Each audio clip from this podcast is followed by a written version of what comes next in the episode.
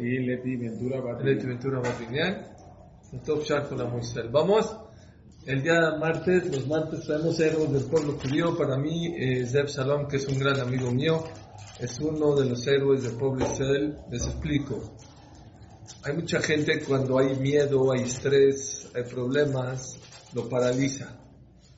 Mucha gente, y lo hemos hablado en esta clase, que el miedo en vez de paralizar, el miedo no es malo. Es malo cuando te paraliza. Pero hay gente que en vez de tener miedo, sí, actúa.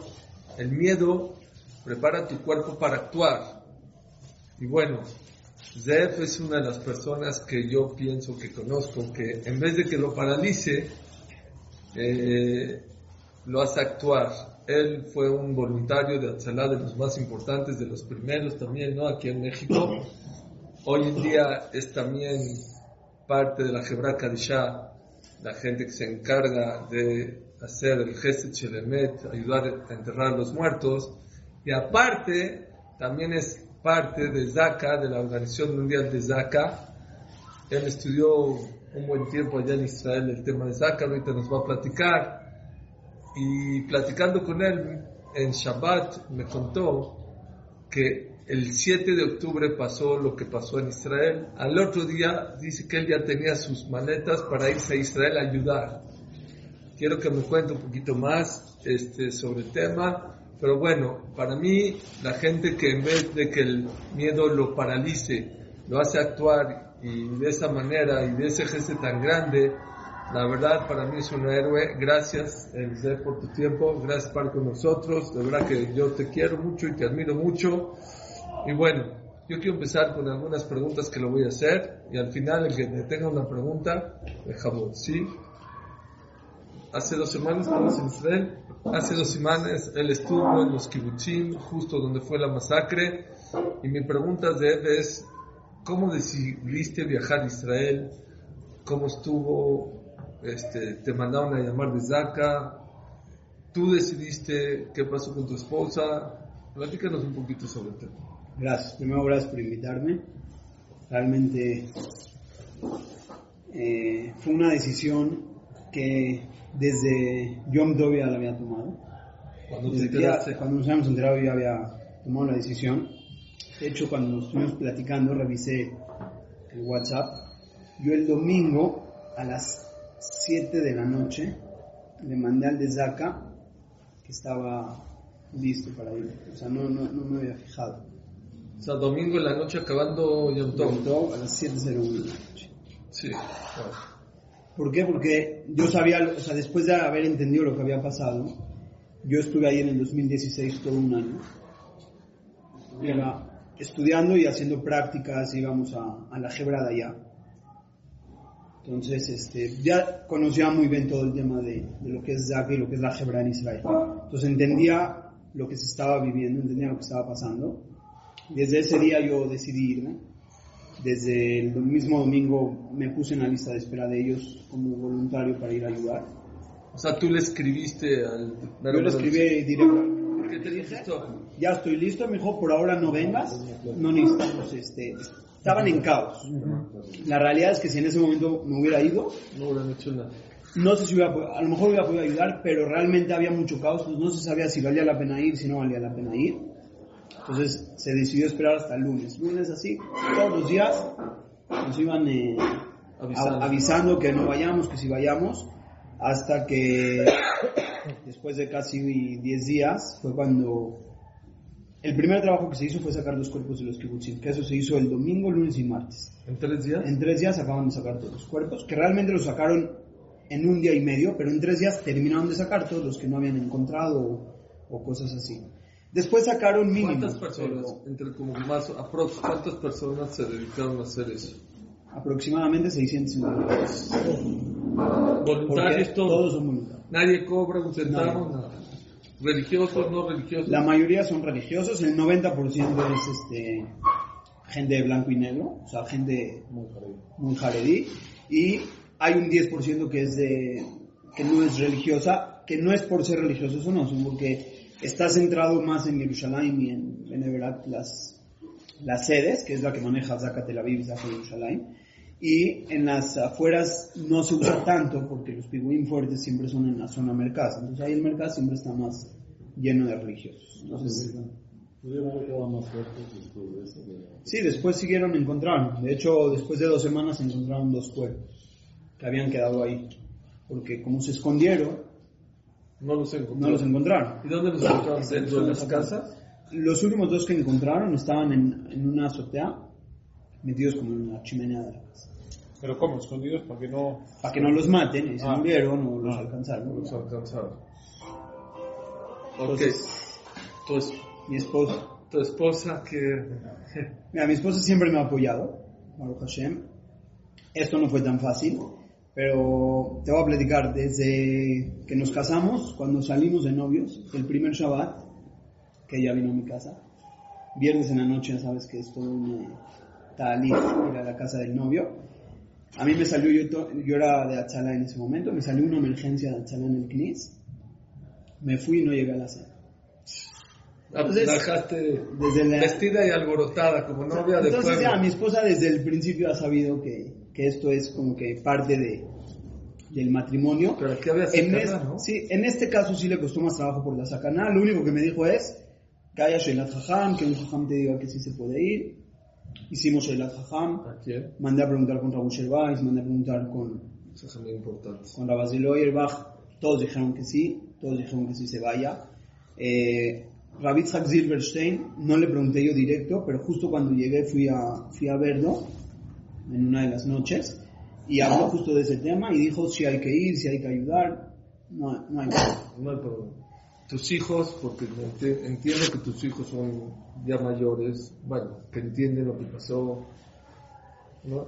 Mira, les dio mucho miedo el día que me fui. O sea, el día que me fui sí les dio mucho miedo. Estuvieron muy al pendiente.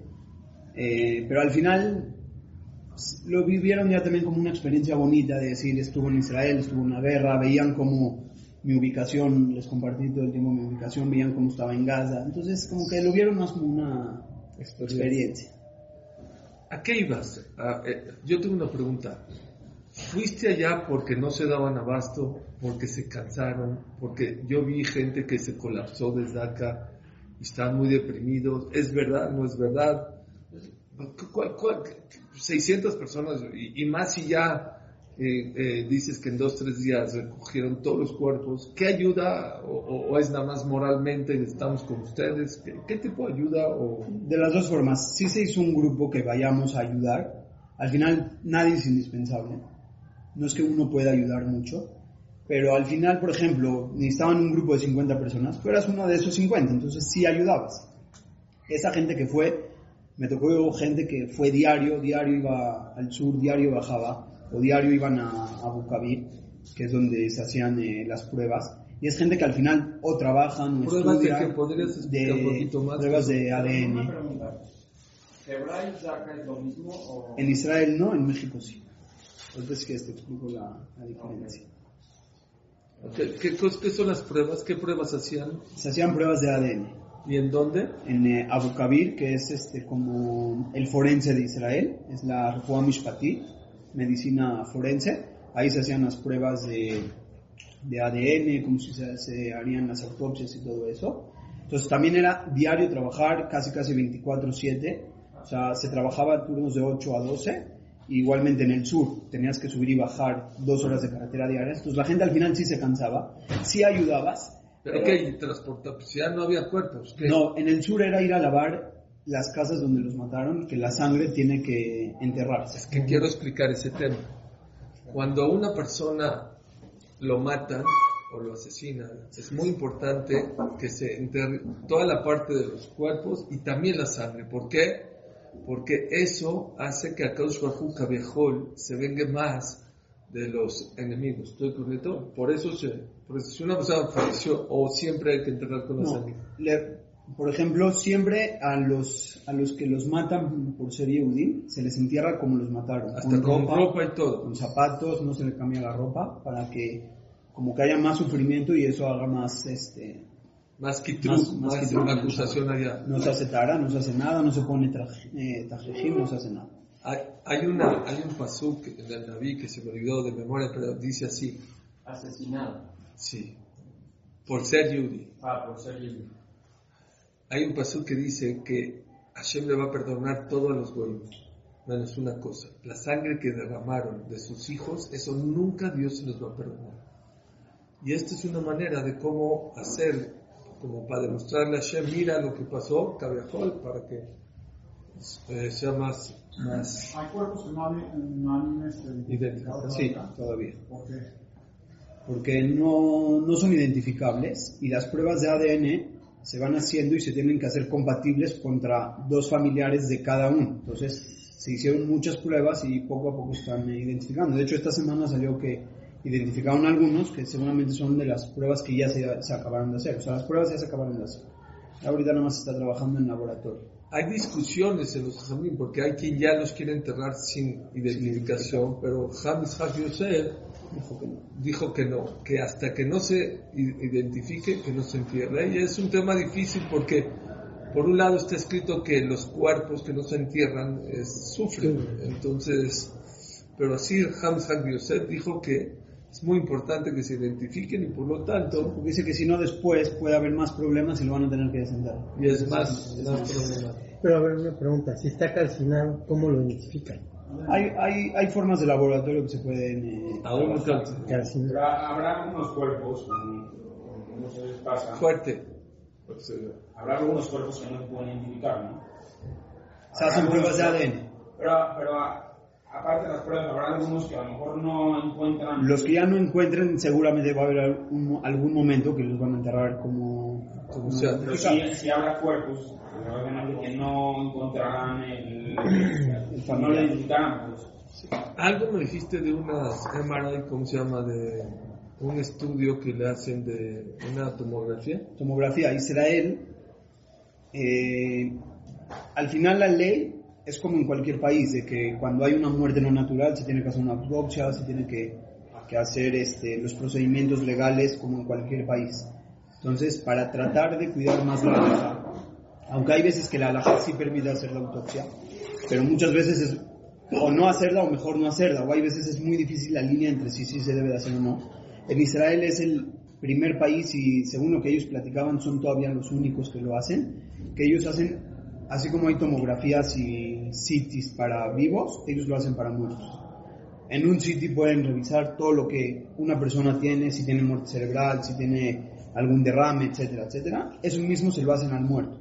Entonces con eso ganan que sin tener que abrirlo pueden revisar si tuvo una hemorragia, si tuvo una operación, si tiene clavos, si tuvo cualquier tema y eso hace que puedas trabajar sin manipularlo, sin abrir el cuerpo, por ejemplo, y así no hagas este bisagonalmente.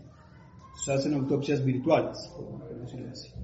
O sea, por ejemplo, uno que tuvo una fractura de cadera, entonces puede ser una buena señal que, que diga su familiar, sí, él tenía un... Nos tocó uno que tenía una operación de corazón, que es una operación que seguro en Gaza no la pueden hacer. Por la tecnología y por cómo estaba operado, que ahí podías ver en el sitio cómo estaba operado. Entonces, a la fuerza sabíamos que ese cuerpo era de un yehudí. ok. ¿Qué sentiste cuando llegaste al kibbutz? ¿Qué sentiste? ¿Llegaste y qué? Rabia, enojo, eh, orgullo que estás ahí, eh, satisfacción, ¿qué? Se siente mucha impotencia, impotencia porque realmente vives la matanza, o sea, sientes la, la impotencia y el sufrimiento que ellos tuvieron.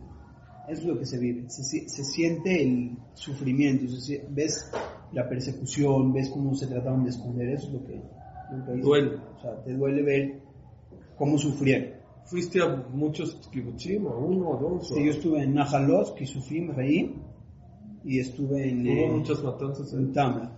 Najalot fue el segundo más fuerte. ¿Cuántas? cuán- a ver, ¿Nos puedes describir cómo es? O sea, Los kibutzim son, es literal, son está cerrado tipo Cuernavaca, pero este mucho más grande, donde ¿Cuántas casas hay por kibutz aprox? 250 casas, 300 casas. ¿Y en Nájalos cuánto, o sea, cuántas En casas? Nájalas, nosotros entrábamos en promedio por día entre 10 y 15 casas, dependiendo cuánto teníamos que lavar o no, de lavar. Aparte entrabas a todas las casas, o sea, íbamos una por una, pero las casas que no necesitabas lavar, haces una inspección de 5 minutos. Pero las casas que tenías que lavar, sí te tardabas casi una hora. Entonces, eh, son ¿De casi seis- 200 seis diarias?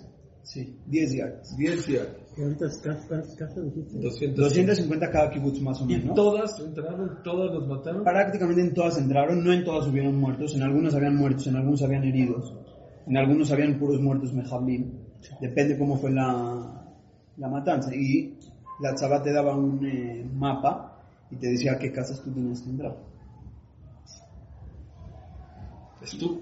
Ok. Eran casas o sea, de Yehudim normal, eh, tenían su deportivo, tenían su knis, tenían ¿Tenían su knis? ca, o sea, hablamos de que eran gente no tan religiosa, pero al final todos tenían mezuzá, todos tenían, eh, algunas tenían manita de, de Ainara en la entrada, Velas de y Shabbat. todas tenían velas de Shabbat. O sea, si eran, o sea, había Sukkot, la mayoría tenían Sukkot y los que no habían ¿La algunas- mayoría? la mayoría tenían Sukkot y las que no tenían Sukkot eh, comunales. No, porque mucha gente quería decir que en esos que era gente secular, que era en contra. No es cierto. Es lo que Eran en contra, eran en contra a lo mejor de, de- de la ideología. de la ideología tan religiosa, pero no eran en contra de, del judaísmo como tal. O sea, Claro. que eso yo también me sorprendí cuando llegué. Sin tantas descripciones, porque no quiero deprimir a la gente, pero ¿qué fue lo que te pegó? Entrar y, y obviamente la sangre, o no sé. No sé, yo siempre he tenido duda qué es más duro, si ver a los cuerpos, que eran en un laboratorio, o entrar a las casas donde se, se vivió eh, la, la matanza. Sí. O sea, las dos cosas fueron... Eran casas normales. Sí, casas normales. Había cereal en la mesa. En el cuarto de los niños había cereal con leche, eh, tenías la, la- la cocina con, con ollas, con, con el huevo puesto, o sea, era familia normal. Pijamas. Pijamas, juguetes de niños, había niños que tenían su juguete a la mitad, las sábanas, o sea, te das cuenta que era una vida normal. ¿Ya no te tocó ver gente viva o sí? No, no. Adentro de las casas. Adentro de las casas no, los que estaban totalmente... ¿Fue peligroso tu, tu misión? Eh, como tal... ¿Viste balazos? ¿Viste...? Sí, se escuchaba todo el tiempo balazos. O sea, nos llegó a tocar, por ejemplo, un tiroteo porque salió una. Salió, salieron algunos mejablim. Que Cerca- nosotros no estábamos, o sea, no estábamos ¿Qué- qué en peligro nosotros, terroristas. Terroristas. Pero nosotros no estábamos en peligro, pero sí se escuchaba el peligro. O sea, siempre nos acompañaba el ejército, siempre teníamos chaleco antibalas, casco. Pero no es que sentíamos el peligro como tal. Y más de que el ambiente que se vivía allá, la gente está ahí muy acostumbrada. O sea, se escuchaban eh, balazos, se escuchaban los tanques disparar, porque desde ahí disparan. Al principio, en lo que te acostumbras a escuchar eh, eso, te pega un poquito. Y el cebadón, que suena cada, cada rato, pero... La alarma. Sí, la alarma. Pero te das cuenta que ellos así vivían y así tú vives, o sea, te acostumbras. ¿Soldado iba contigo? Sí, todo el tiempo tenías pegado a ti un soldado armado que estaba contigo y toda la cruzada siempre íbamos rodeados. de ¿Y él te cuidaba? Todo el tiempo estaban ellos. Un soldado. Tipo, entrábamos a la casa y habían soldados afuera en la casa cuidando. ¿Alcanzabas a ver Gaza? Sí. Sí, se alcanza a ver Gaza. Habían algunas casas que teníamos que, que entrar por abajo porque éramos visibles. Las casas del frente. Entonces esas eran más complicadas. O sea, se veía de Gaza Sí, de otra, sí, de la Desde banda. Gaza te alcanzan a ver. O sea, ¿cuánto es de Son distancia? Son casi 6 kilómetros, Pero, pero al final, en, o sea, en el día a día no pasaba nada, pero en tiempos de guerra pues saben que no querían que sepan que estamos trabajando. Una de las cosas que seguramente Hashem, no sé por qué Hashem lo mandó, pero estoy seguro que uno de los mensajes más claros que Hashem nos quiso decir con esta guerra es la separación y la unión. Tú estuviste, creo, en agosto, antes de que pase esto, y ¿sentiste la diferencia o nada más es pura propaganda? No, sí hay muchísima diferencia. Eh, realmente sí se siente la diferencia. Te voy a dar ¿Te un tocó ver algo en agosto que de separación? Sí, o sea, siempre era la línea de religiosos, no religiosos, el cóctel, eh, la gente. Un ejemplo clarísimo, un día en los kibbutzim que estábamos, llegaron una familia de Gilonim, Gilonim de que estaban vestidos de Gilonim, o sea, una chava secular. de secular, de pantalones, así, que se ve que no respetan mucho, y llegaron a hacernos carne asada, a nosotros y a los Hayalim. Al final la mayoría de los Hayalim no son religiosos. Y con todo y todo llegaron y nos trajeron pura carne, bagat, halak. O sea, trataron de traer lo mejor para que si llega a haber algún religioso que es muy ortodoxo pueda comer. Entonces, como que sí se, sí se siente que todos están apoyándose entre todos. Realmente sí. Nada más había carne. Yo he visto que hay peluqueros, no sé si Sí. es verdad o... Eh, O cada día había, por ejemplo, había, había un grupo que eran ¿Cuántas peluqueros, unos masajistas que llegaban, por ejemplo, en, Masajistas, ¿escucharon? en la Refuah Mishpatit, había, hicieron un día un spa y llegaban masajistas y conforme iban saliendo los doctores o cosas así, iban eh, dándole una terapia a cada uno, le hacían manicura a las mujeres, le cortaban el pelo a los hombres, te traían comida y ¿Todo es gratis? gente, todo gratis, gente que no te conoce, ¿Quién pagaba todo eso?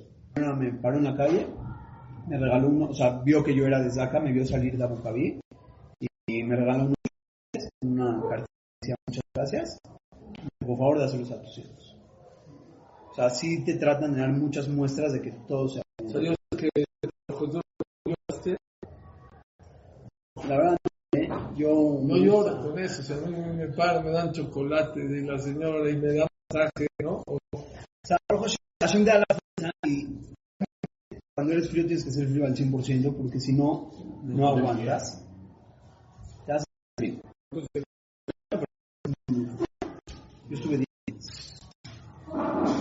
¿Trabajaste mucho tiempo o día? Trabajar era todo el día, las noches las teníamos libres, cada noche también había un evento, por ejemplo, también era gratis, y Shai Rigo nos vino a hacer eh, concierto en la terraza del coche y nos pusieron carne asada también ese día. Y todo es gratis y gente que quiere donar, un día vino Lipa, un día vino Shuki Salomon, Eran, eran, Son cantantes artistas muy famosos muy famosos. del lado religioso. Tengo una pregunta.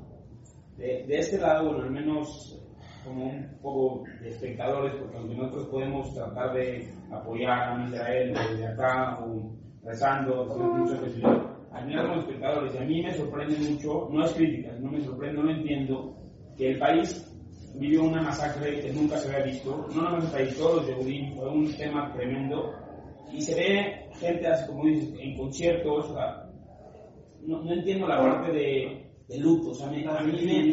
pues, no, yo entiendo, entiendo que tenemos que realmente de una forma, pero me cuesta mucho trabajo entender y me gustaría escuchar que estuviste ahí el, el momento, porque vamos a poner nomás un poquito en perspectiva en México. que Dios no nadie lo vea, pero cuando un familiar muere, no siete días estamos mal, de verdad nos cuesta mucho trabajo de adelante. Y murieron cientos de familias, todo una, un- es, es una locura la gente que murió. ¿Cómo puede ser que, cómo se vive ese, ese, el momento en el que uno pensaría que, que la, la, la bandera está media asta, que el, el primer ministro se pone una, coro- una corona negra? Si ahorita que- repetimos la pregunta. por, por darle valor a todos, yo creo que eso es lo que por darle valor yo creo que tiene que ponerle darle la música, darle la alegría porque Si no se cae. ¿Cómo se vive? Les voy a decir, déjame a mí contestar ahorita, contesta, perdón, con todo respeto. Voy a repetir la pregunta porque me están preguntando aquí. Eh, Aarón pregunta que cómo puede ser que estén cantando, bailando y todo si murió 1400 personas. ¿Dónde quedó el luto? Te voy a decir una cosa que escuché de Rabiudades. Rabiudades es uno de los grandes Hamim de Halab que hoy es un Rosh Hashanah muy importante en Jerusalén. Contó que en Halab ¿Quién era el mejor que hacía Sped? El que más hacía reír a la familia. ¿Por qué? Porque Sped y dolor se puede hacer. Pero hay que tener mucho cuidado de no caer en depresión. Este evento que pasó el 7 de octubre podía haber deprimido al ejército, al pueblo de Israel. Y de verdad que si se cae, no se levanta. Eso sí sería, es como Sakanán Nefashot. ¿Ya me entendiste? Te voy a decir un ejemplo. Una vez vieron a Jamo de Yosef estudiando Gemara en el piso, sentado en el abelut de su hijo. Dijo un papi, no se puede. Dijo Sakanán Nefashot. Yo si no estudio Gemara no puedo. ¿Entendiste o no? Entonces, tiene razón y seguramente por el otro lado es muy doloroso y a lo mejor adentro están destrozados. Pero yo siento que la estrategia ahorita no es estar tan concentrados en el dolor, en la tragedia. ¿Por qué? Porque si estamos concentrados en eso, de verdad nos van a ganar. Es lo, que jamás quería. Jamás quería eso. caigamos en la depresión, en la tristeza. Y se dio cuenta Israel, o Dios nos ayudó a darnos cuenta, más bien. Y no caímos, porque si hubiéramos caído en eso, de verdad, de verdad no nos... O sea, sería muy difícil levantarnos, pero no sé tú qué opinas. Yo te voy a contestar algo que escuché de Suri. Tú nos vas a acordar a lo mejor. Yo era muy chico, tenía a lo mejor 18, 19 años, en un Nereye, en Maguen David, un Nereye de una tragedia importante. Estaba el Knis lleno y Suri se paró a hablar. Y lo primero que dijo es, yo tendría que haber venido en barba, de luto, porque era alguien cercano a todos. Y Suri había llegado rasurado, sin camisa rota, y él había dicho algo que a mí me, en su momento me había pegado mucho. Me dijo, la Torah nos dice hasta dónde hay un luto, hasta dónde uno se tiene que tirar, y a mí la Torah me dice que hoy me tengo que rasurar y que tengo que ver para adelante. Estábamos en una tragedia de toda la comunidad. Entonces, eso es, eh, yo creo que esa es la respuesta. Si hay un luto, si hay un dolor, pero tenemos que ver para adelante. O sea, no podemos tirarnos ahí, la gente tiene que salir adelante, la gente tiene que luchar, la gente se tiene que levantar. Si tú lo ves, se han cancelado eventos, porque no es lo mismo hacer una fiesta, que por ejemplo, los me dijeron, fiestas de mitzvah, te tocó el Brit Milá, lo tienes que hacer y se tiene que hacer bien. Los eventos que hacían, por ejemplo, con los soldados o con nosotros, esa gente trabajó todo el día alrededor de muertos, al otro día va a volver a trabajar. Entonces es gente que necesita levantarse el ánimo. Y la vida tiene que seguir, y eso es lo que más quieren los que mataron, que, que vayamos para adelante. ¿Cómo encontraste a los de Saca? ¿Tirados, motivados, decepcionados, tristes, deprimidos o no? O, o llenos y satisfechos de su trabajo que estaban haciendo. No, realmente muy motivados. Eh, te puedo decir hubo que- uno que, se- supieron, hubo uno que se colapsó. Baruch Hashem está bien. ¿no? Sí, está muy pues bien. se desmayó dijo, ya no aguantaba después de una semana de trabajar y ver tanta atrocidad. Entonces se hizo mucha propaganda, quizá que están deprimidos, pero No, o sea, que están cansados y que ya no dan. Bueno, cansados, sí. Pero al final, te puedo decir que la gente se pelea por seguir ayudando. O sea, mandaban el reshum porque hay que registrarse quién iba a bajar. Porque, por ejemplo, es una zona eh, restringida. Y la gente quiere ir, la gente quiere ayudar, la gente quería trabajar. Ahorita en el grupo ponen, mañana no se puede trabajar porque el ejército no deja y la gente está triste. O sea, sí está muy duro, igual en Abu Kabir. Ya se tienen que ir a trabajar, pero su- sus ganas de ayudar no los deja. ¿Hay mujeres en no? Sí, sí hay. También. Qué fuerte. Y Sí, hay hay mujeres que las mujeres se encargan de las mujeres. ¿Muchos extranjeros o la mayoría son gente local de allá? A mí me tocaron varios extranjeros, después un grupo de gente de Londres, de Sudáfrica, después llegó más gente de México, estaba gente de Nueva York, llegó gente de Argentina. Cada quien paga su boleto. también. En- haya- por ejemplo, México sí llegó en un grupo que lo organizó Keren Ayesod, eh, pero Keren de eso. entendí que sí, ellos apoyaron, pero realmente sí, mucha gente pagó su boleto, mucha gente, ya la gente quiso ir a ayudar, a ser parte de. ¿Dónde se, durmieron? ¿Dó- O sea, Nosotros para nosotros ya nos tocó, ya era más fácil, porque al final en el Darón no te puedes quedar por seguridad, te tienes que subir a Tel Aviv o a Jerusalén. Entonces ya cada quien se quedaba en, en Jerusalén, en Tel Aviv, el que necesitaba ayuda pedía y, y lo acomodaban y el que no se acomodaba. yo quiero ser, yo quiero ser parte de Zac. Bueno, yo no, porque yo soy yo.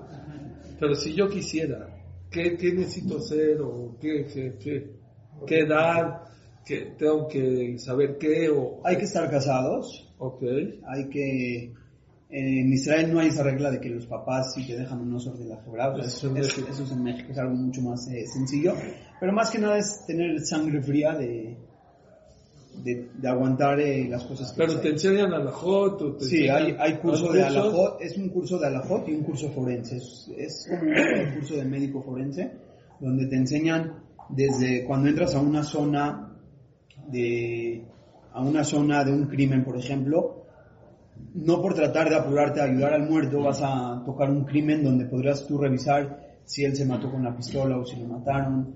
Entonces, entras desde la parte de crimen hasta la parte de cómo revisar sin hacer una autopsia, pero puedes hacer una revisión visual de qué es lo que tienes que revisar a un muerto para saber qué es lo que le pasó. Muchos etcétera, alajot etcétera. también, ¿no? Sí, siempre vas, o sea, las alajot son parte de tu manual del día a día. O sea, Así como hay examen forense, hay examen de alajot, hay jajamim, hay alajot, siempre hay jajamim que están a la cabeza y que te van La a... Hebra y Isaac.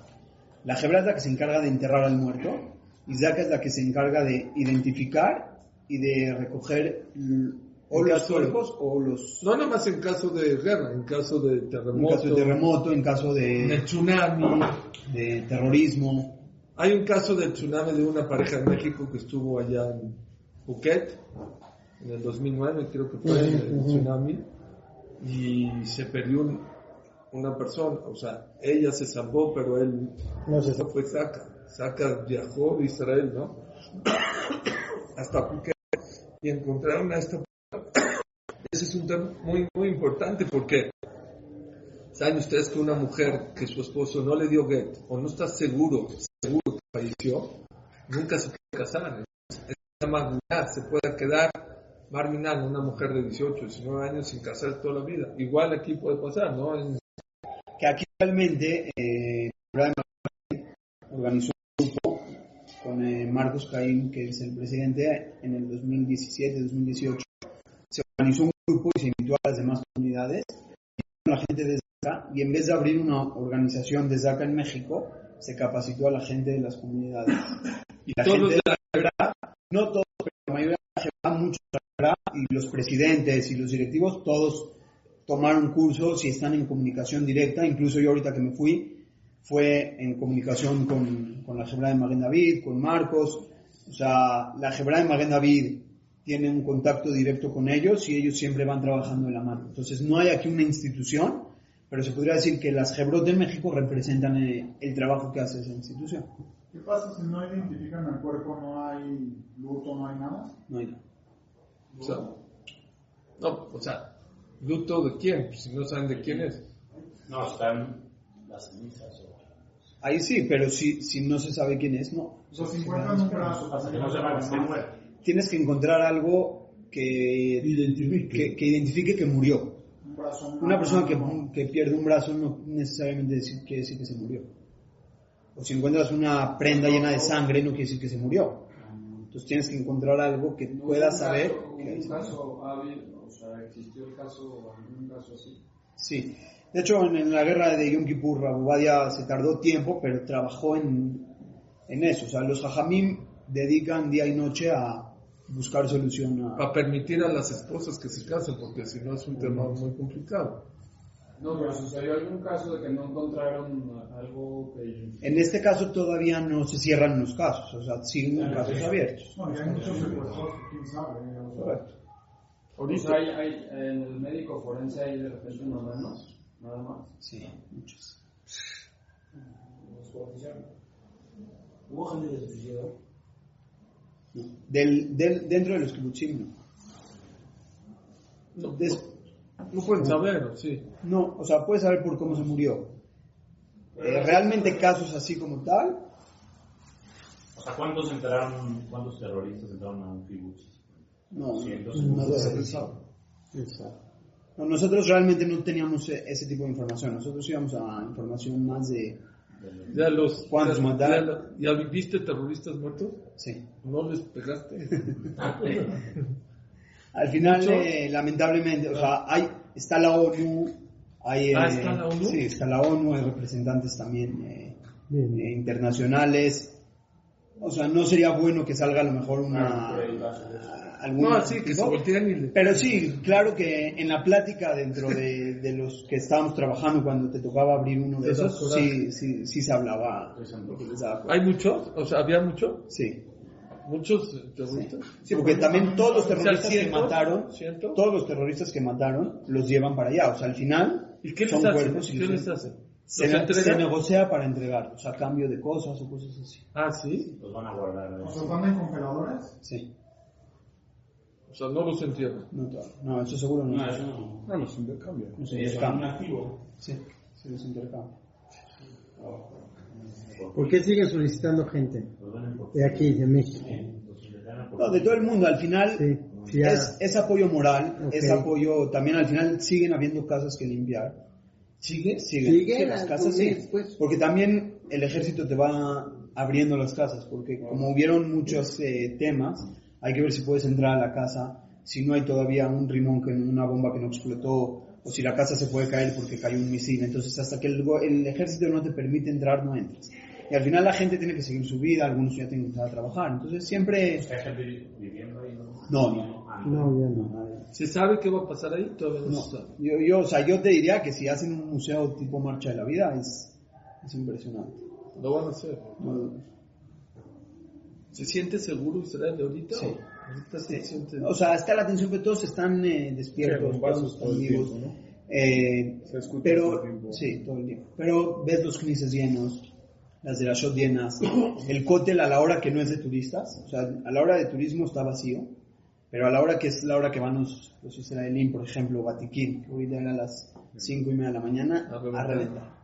Y todos como hermanos. Sí, Se sí, siente mucho, mucho unión. ¿Por qué te, o sea, ¿por qué te regresaste? ¿Ya te cansaste o, o No, cumpliste? porque, o, o sea, sí me hubiera, ya te sí, mandó a llamar. sí, ya. Vida aquí. Tienes una vida aquí, sí me hubiera gustado quedarme más tiempo. ¿Sí? Sí, sí me hubiera gustado o volverme a ir, pero al final es muy difícil porque tienes aquí una vida, tienes esposa, familia, hijos, trabajo. Una, una pregunta, ¿qué pasa cuando es al revés? O sea, si, si encuentras algo que sí es identificable, pero le falta algo. Ya se entierras aquí. Ah, no tiene que ser todo. Tendría que ser y después lo encuentran. O sea, Y también luego se ha lo abren y le echan, ¿no? Luego lo echan. No hasta adentro, pero si lo ponen no al lado o por ahí. O sea, pasan muchos Ah, casos tiene que ser eh, completo en el... Es mejor que si ya está la mayoría ya se entierre para que empiece el luto y para que ya no sufra. Y ya lo demás después lo haces. Eh, Eso es paso- también pasó y se trabaja. O sea, se oye muy frío, pero para nosotros que estamos en esta Igual, es algo... ¿Te tocó ver, perdón, te tocó ver familiares que identificaron?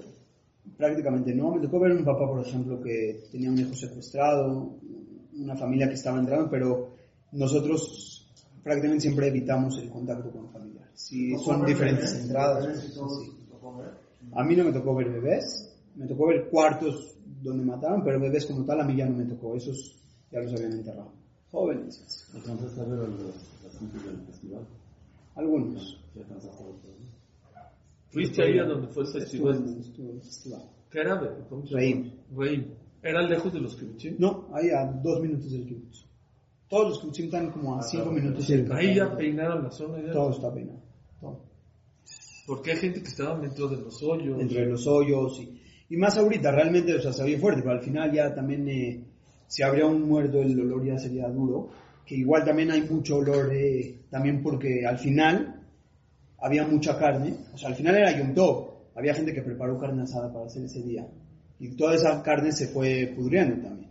Entonces esa carne huele igual que un cuerpo Están preguntando aquí que qué, qué hacen con los terroristas muertos, pues ya contestó que se, se guardan y se hacen intercambios con los palestinos para cualquier acuerdo y regreso, ¿no? Bueno, eh, aquí en México también tú ya llevas cuántos años en la Gebra? Yo tengo una Hebra entré en el 2014 si no me equivoco. Desde el 2014, ya está viejito, ¿no? Frank está, se ve joven, pero no. Hace 10 años. Pero yo admiro algo de Zed, de que él, a pesar de que trabajó en la Hebra, él quiso ir a Israel a, a especializarse en temas de la Hebra y tengo entendido que estudiaste un año allá o Un año estuve allá. dejó su trabajo, dejó todo para irse allá para aprender y hay muchas diferencias, aprendiste mucho. O sea, sí, se aprende mucho, no, no tanto como diferencia, sino que allá tienen una experiencia, o sea, Baruch Hashem aquí te tocan dos mitzvot al mes, o el promedio de diario. 60, 100, allá te pueden tocar 10, 15 diarios. O sea, porque al final no, no quiere decir que son tragedias, ¿no? Pero Bueno, estás hablando es como si vas al IMSS, pues, diario se muere gente. ya, Viejitos pero, o cosas así. pero ¿dónde llevabas? ¿Saharas de ti? No, yo principalmente me, me enfoqué en las tablas. Ah. La En purificación. La purificación, en el tratado de los cuerpos. Ya el tema del entierro, que es ¿Pero a dónde se iban? más fácil. O ahora Menujot, o a Zetim, o a Bechemesh, o ya diferentes lugares. ok. ¿Te haces frío? Muy. Te a decir una cosa. Rabbi Yosef Haim Zonen fue rab de Jerusalén. Y una vez le dijo a su esposa que se quería meter a la Hebra Kadisha para tener Yad Shaman. Y se metió. Y estuvo un par de meses y de repente se salió. Me dijo, ¿por qué te sales? Yad Shaman.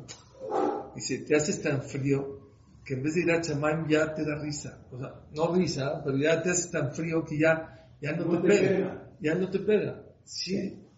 Sí, lamentablemente sí. O sea, no es algo que nosotros nos ayuda. O sea, a duermes normal, te fuiste sí. a dormir normal, no sueñas con Ah. muertos, nada. Ni sientes que te está abrazando. La primera vez que te tocó un muerto, pero a mí la primera vez que me tocó un muerto fue cuando tenía Lo del- 16, 17 años. O La is- institucional familiar de hace 10 generaciones para acá. Ahorita ya cambió un poquito, mucho eso, pero duramos aquí, aquí en México duramos 200 años, nada más seis familias éramos de la. ¿Usted fue de la Jabra también? Yo, yo, bueno, mis- mi, mi hermano, mis hermano. hermanos, mi papá, papá. mi abuelito, o sea, mi abuelito fue el primero de la Jebra, uno de los primeros de la Jebra en México. Wow. Sí, no, sí. Es que aquí en México hay una costumbre que no puedes pertenecer a la Jebra si tu papá, tu abuelito, o sea, se hereda como el puesto, ¿no? Sí, sí, sí, sí, algo así. Era, era, más o menos era. Así era. Ahorita, no, y además porque no, la gente no quería entrar. O sea, no, es que era fácil que entrara. Ahorita ya, La con los estudios, con las llamadas, ya, ya pueden entrar, ya no, ya no hay el temor el temor. que había antes. Antes la gente no quería hacer. Claro que no, de ninguna manera. Se Ahorita por el. Zehut tan grande, Se ¿sabes? pelean. Se llama Gesed Shelemet, el favor verdadero. ¿Por qué es perdón verdadero? Porque cuando una persona hace favor a alguien está esperando a que se lo regrese. Pero cuando no- uno hizo a un muertito, pues ya nunca se lo va a regresar. Entonces, ese es un gesto auténtico y verdadero. Así es. Y es lo que está diciendo el señor Alberto, que antes la gente no conocía el- la mitzvah tan importante que es cuando una persona se dedica a ese tipo de, eh, De ayudas. de ayudas, ¿no? Pero eh, hay otra cosa que también admiro mucho de Zev, que no solamente, aparte que le va a la América, que eso es buenísimo, ¿sí? No, eh, aparte, él era representante de Atzalá, ¿no? ¿Cuántos años duraste en Achalá, Voluntario. voluntario de Achalá 6 años, ahí me pasé a la Jebra. Y quiero que me digas una cosa. En Atzalá también tuviste que estudiar mucho y mucho no. ¿Sabes como cuántas emergencias cubriste? No. No, pero aprox. Estuve 6 años y más o menos son 150, 200 al año, unas 1500. Unas 1500. eh, Este, ¿Qué diferencia? ¿Por qué te saliste de Atzalá y te pasaste a la Jebra? ¿Qué, Es- sí es muy diferente. En la, en la por ejemplo, hay mucho más tensión, hay más adrenalina. La Jebra es un poquito más tranquilo. no te hace nada el muerto? Es, eh, son dos trabajos totalmente diferentes. Atzalá es mucho más. Mucho más. Y es mucha más responsabilidad porque puedes matar, puedes eh, provocar un daño a la persona, tienes que lidiar con los, Con los familiares. cálmense, no Sí, al gritan. final, en la Jebra ya el familiar ya está un poquito más trabajado muchas veces. Ahora yo quiero que me digas, tú eres una persona que das. Quiero que me expliques qué sientes cuando hiciste, ayudaste a un muerto, a un vivo, o estuviste en Atzalá. Si yo te lo compararía con algo, con un viaje, con comparar algo, ¿sientes una satisfacción o ni se compara? ¿Te No. sientes lleno, tranquilo, protegido? ¿Qué sientes? Porque de verdad, yo te quiero decir una cosa, o sea, yo admiro a, a Zeb y a la gente como Zeb. Yo una vez me tocó dar una clase en Argentina, bueno, de Atzalá, en la pandemia, creo que la pandemia, y la gente de Atzalá de Argentina me, me pidieron que dé un- un- una clase, y les dije a la gente de Atzalá que, que ellos creen que hacen gesed con la gente que van a atender. No es cierto. No nada más con esa gente. Toda la gente que sabe que la ciudad de Atzalá puede dormir tranquilo, porque sabe que si su mamá o su abuelita o su hijo que no se siente bien va a a la mitad de la noche o a la mitad de pasa algo, le llamas a Atzalá, wow, entonces el simple hecho que saber que hay ángeles como ustedes que están 24/7 eh, para venir a ayudar, creo que es un gesed, no sé, no sé si usted esa emoción de, bueno, ya, eso es lo que yo sé hacer, o sientes que haces un gesed muy sea, sabes que es un gesto grande, pero te acostumbras y también tienes que tener muy en claro que si lo haces por algún intercambio o por, por una recompensa, se va, o no vas a aguantar hoy en una institución o en el lugar o con la familia. No sé, no, Lo haces, ojalá, no, no sé si se llama el pero Mira, no hay palabras para agradecerles a Alcalá lo que han hecho en México. Bueno, aparte lo del mundo, pero en México, es impresionante. impresionante. Es impresionante de, de que te vuelves, de que te vuelves, que un Shabbat a las 11 del día salga una persona del CRIS, vaya a tu casa, corte un Agarre su coche, agarre, sí, sí, su carro y amarre y todo. y traiga la ambulancia y se suba a la ambulancia y, se- y lleva a la persona al hospital. ¿Qué- ¿Con qué puedes pagarle a esa a esas persona? personas. Seguramente has recibido miles de bendiciones de mucha sí. gente. Eso creo que es algo muy bonito, ¿no? sí, es muy bonito y más que nada es bonito para la familia también. O sea, ejemplo, tu esposa, la gente le dice, cosas así, eso le, les da fuerza a ellos que te apoyen. Sí. Yo, yo les digo una cosa, a mí me pega mucho. O sea, yo no puedo ser ni de Atzalá, ni, ni, ni tampoco de Hebra, no sé, a lo mejor es de pero yo siento que mi carácter no es ese.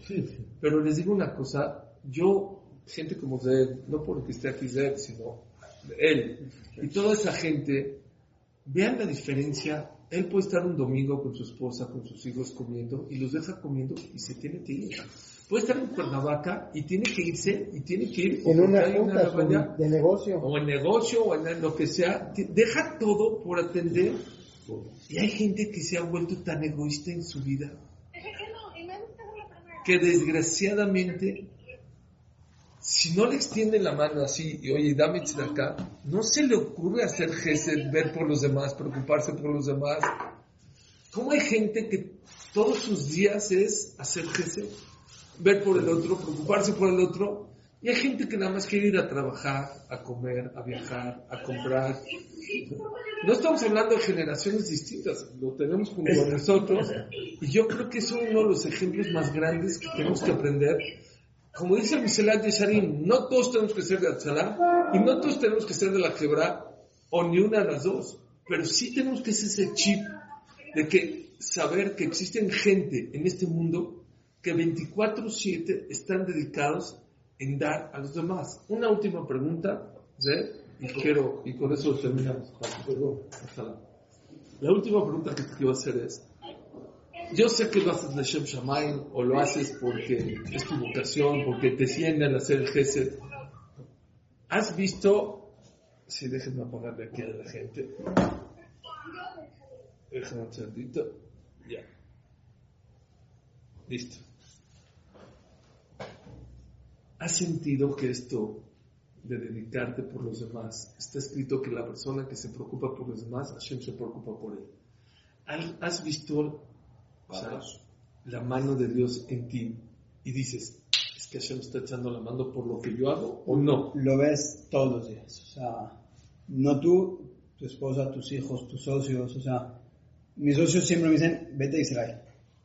O sea, Vemos. ve. tu esposa te dice, ¿por Es cuando mejor me va. Sí, porque es cuando no salen problemas, tu esposa tiene un tema, no hay temas. O sea, de verdad sí lo vives. O sea, la gente que está alrededor de ti lo vive. Las cosas caminan, Baruch Hashem. sí. ¿Escucharon? Cuando una persona hace gesed, cuando una persona pregunta por los demás, no hay que esperarse en Olama va. En Olama va, Shema Israel en qué piso. Espero que no te dé miedo las alturas porque seguramente va a estar en un piso muy alto. Pero, pero en este mundo lo ves como Hashem te resuelve, te ayuda, te cambia cosas. Sí, sí, sí lo. ¿Tienes algún ejemplo práctico ahorita que puedas decir? O O sea, como tal un ejemplo, no sé si tal, pero por ejemplo, ahorita que me fui a Israel a la guerra, sí. desde que yo me iba a ir, tenía unos temas ahí con mi esposa que tenía que arreglar una- unos documentos, mi esposa se sentía mal, se empezó a poner muy nerviosa que me iba a ir. A partir del día que me fui, no estuvo nerviosa.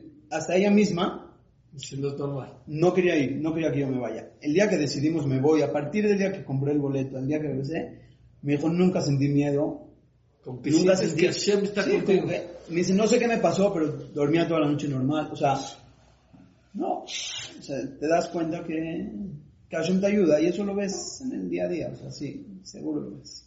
Bueno, solo para terminar, les voy a decir lo que he comentado. Kol Hayom Jonenu Malve Bezarod Ibraja. Dice Ramissim Toledano, Alaba Shalom, uno de los grandes amigos para mí, quiero tu casa.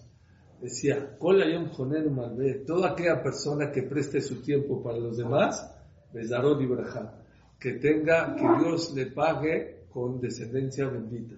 Gracias por venir, danos una oreja a todos porque Y a todos, y, y también al final es todo un grupo. O sea, al final yo fui el que fui primero de México y de la comunidad Magen David. Pero al final muchos quisieron ir como yo. O sea, como tú dices, Atzalá, la Hebra. O sea, son grupos de muchísima gente. Yo soy, es un ejemplo más. No es que yo soy el que hace la, la diferencia. Pero danos una oreja a todos. Sí, hay gente que te está escuchando en Perú, mira ahí de Perú. Hay gente. Bueno, por ejemplo, en Venezuela se acostumbra que los de la a un Brit Milá para que vean, que no vean a los de la Hebra solo en cosas malas. Pues si no se ya, que Besat Hashem siempre puedan ver este, alegrías. Amén. Que Hashem escuche sus Besat Hashem solo veamos cosas buenas. Ahí vamos.